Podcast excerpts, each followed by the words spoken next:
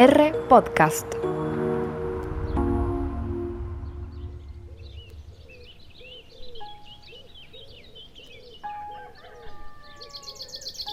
La historia podríamos decir que empieza ahí en el, en el rocío de la mañana, una, una gotita ¿eh? de esas tuvo, por así decirlo, un momento de gloria.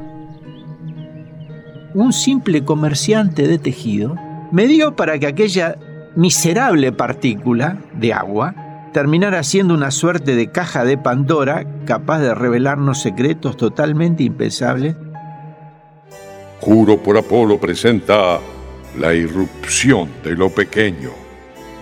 Delft, Países Bajos. Y ahora sí, Antony van Leeuwenhoek había nacido en 1632, hijo de un cestero y una madre proveniente de una familia de cerveceros. No tenía mucha educación, puesto que su padre falleció en plena adolescencia y comenzó a trabajar en el comercio de las telas. Su negocio de telas y los ingresos que le propiciaba le permitieron vivir muy cómodamente. Al muchacho, en el tiempo libre, le gustaba preparar lentes. Es que gracias al lente puedo determinar el número de hilos que tiene el paño. Y según la cantidad de hilos puedo saber cuál es la calidad de la tela y cuánto cobrarla.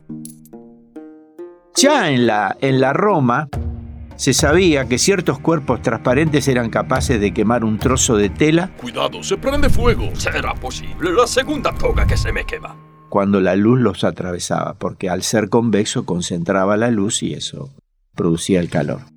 Pero la primera documentación del poder de ampliación de una lente convexa se dará recién en el 1021 en un texto sobre óptica escrito por Abu Ali al-Hassan ibn al-Haytam. Excelente pronunciación. No sabemos qué significará en la traducción. Ni yo lo sé. ¿Y eso qué es mi nombre? Por el 1200, ya no vamos a las Islas Británicas, Robert Bacon también la menciona y poco después los italianos comienzan a fabricar lentes que serán utilizadas como anteojos para la bendita presbicia. Debería transcurrir mucho tiempo, sin embargo, hasta que en 1590 dos holandeses que fabricaban eh, gafas, Zacarías Janssen y su hijo Hans, advirtieran que mediante una particular combinación de lente dentro de un tubo, se podía lograr un aumento mayor alcanzado con uno solo, lo que fue el puntapié para el desarrollo del microscopio. Siempre en los Países Bajos y unas décadas después, la historia puso su vara en este muchacho, en Anthony, que tenía un don natural para el procesamiento del vidrio. Hay gente que tiene manos mágicas. Oh, le explico. Ah, uso varillas pequeñas de cristal sódico cálcico. Las expongo al fuego y saco este largo bigote de vidrio. Cuando introduzco su extremo en la llama, obtengo una esfera de cristal diminuta, pero de alta calidad. A partir de un trabajo adicional que les otorgaba mayor curvatura, esas piezas pasaban a constituir las lentes de su microscopio, que en realidad era una, una gran lupa. Él no armaba el tubo del microscopio. Bueno, era un amateur, no, era un profesional, pero ahí en, las islas británicas ¿eh? se habían desarrollado los microscopios varias décadas antes, fundamentalmente por Robert Hooke y Jan Swammerdam, que eran poco más manipulables, aunque no tenían un aumento superior a 20 a 30 veces. Las simples pero potentes lupas de Antony lograron, por el contrario, que la magnificación que daba era de 200 veces, o sea que era cerca de 10 veces superior al microscopio que Robert Hood tenía y se, y se ufanaba mucho del aparatejo que él tenía, ¿no?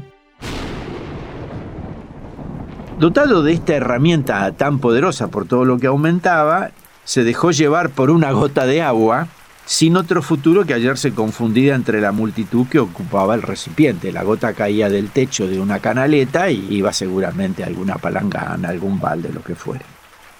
Pero ahora tiene la gota y la mira, la mira a través de la lente.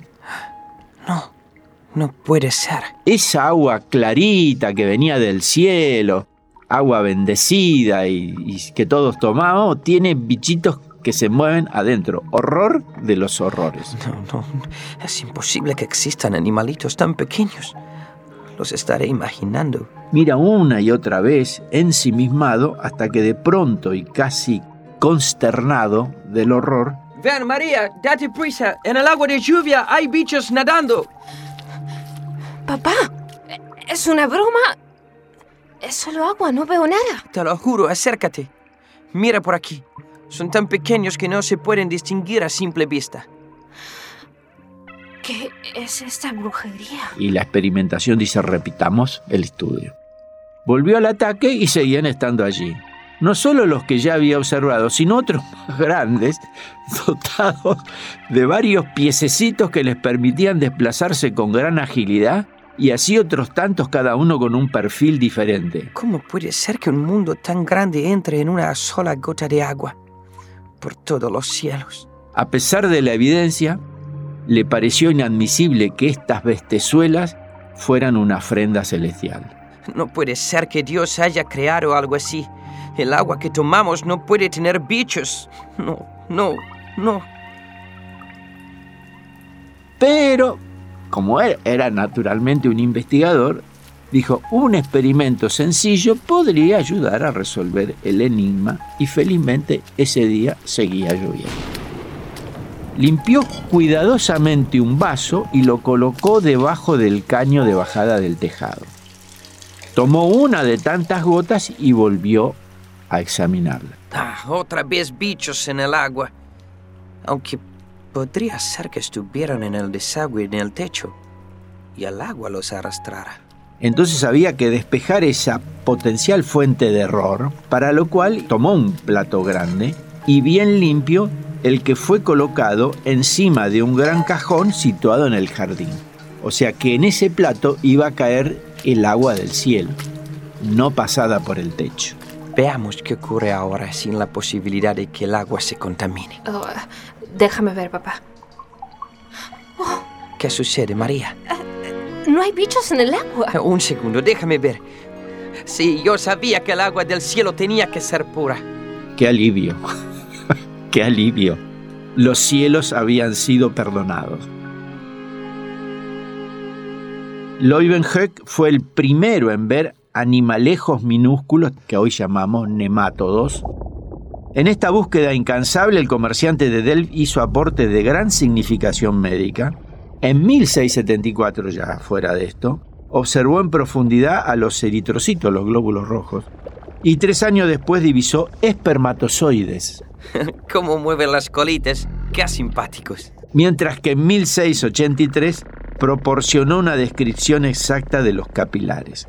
Día tras día, por sus microscopios pasaron cabellos, hojas, semillas, insectos, hasta llegó a encontrar parásitos en las pulgas. Esto es el colmo. Y los parásitos, a su vez, tienen piojos. También fue el primero en observar en la cola de un pececillo el paso de la sangre desde las arterias a las venas a través de los vasos capilares, reafirmando los enunciados de Harvey.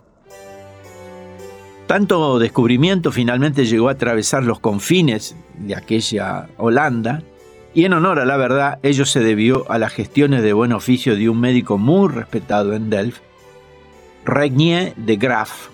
De Graaf se dio cuenta de la relevancia del trabajo de Leuwenhoek y en 1673 escribió una carta a Henry Oldenburg, secretario de la Royal Society de Londres, o sea, era la primera sociedad científica en aquel momento, en plena modernidad, en la cual lo ponía al tanto de los descubrimientos de Antony. Oldenburg escribió directamente a Leuwenhoek para solicitarle más datos sobre sus hallazgos. Poco después, el pañero redactó una carta extensa en holandés cuyo encabezamiento decía, Trataré de ser breve. Exposición de algunas observaciones hechas con un microscopio ideado por el señor Leeuwenhoek referente a las suciedades que se encuentran en la piel, en la carne al aguijón de una abeja. el hombre era curioso de verdad. Estaba apareciendo un micromundo impensable hasta ese momento. Y bueno, este fue el comienzo de una gran labor epistolar con la Real Sociedad, aunque por supuesto la entidad no le otorgaría un cheque en blanco porque sí. Señor Leeuwenhoek, siendo usted uno de los precursores del microscopio, el Círculo Académico de Londres le encomienda que examine los resultados obtenidos por Anthony Leeuwenhoek. Hooke, por su parte, construyó microscopios según las recomendaciones de Antony. La existencia de estos microorganismos es real. Están vivos. Están vivos. Están vivos. Finalmente, en 1680, el ilustre Pañero fue admitido en la Real Sociedad. Leuwenhoek encajaba de lleno con la pasión experimental desatada en el siglo XVII. Estamos en plena modernidad y aparece, hay que ubicarse que en Inglaterra están los, los empiristas que dicen que se escribe con el resultado del experimento. Para ellos la única causa del conocimiento era la experiencia, no creían en un dominio a priori de la razón que era muy caro a los continentales que eran más racionalistas. Desde la mirada del empirismo el ser humano era una tábula rasa, un terreno virgen que iba siendo ganado por la experiencia. La experiencia sensible era el origen único del conocimiento humano científicamente válido.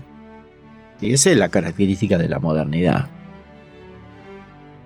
Aquella afirmación de los empiristas ingleses, deben hacerse todos los experimentos posibles, era precisamente lo que había venido llevando a cabo nuestro pañero, el amigo Antony. Y esta es una carta que él escribió en 1712. Lo que he hecho durante mucho tiempo no perseguía ganar los elogios que ahora disfruto, sino sobre todo a partir de una pasión por el conocimiento. Era muy curioso. Lo que advierto reside en mí más que en la mayoría de los otros hombres, y de ahí que cada vez que encontraba algo remarcable, pensé que era mi deber poner mi descubrimiento en el papel, para que todas las personas ingeniosas pudieran informarse de los mismos.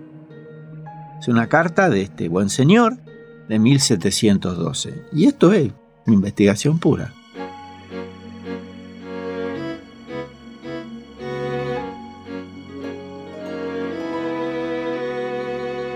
Juro por Apolo es una producción de R Podcast para la Fundación Ciencias Médicas de Rosario, Santa Fe, Argentina.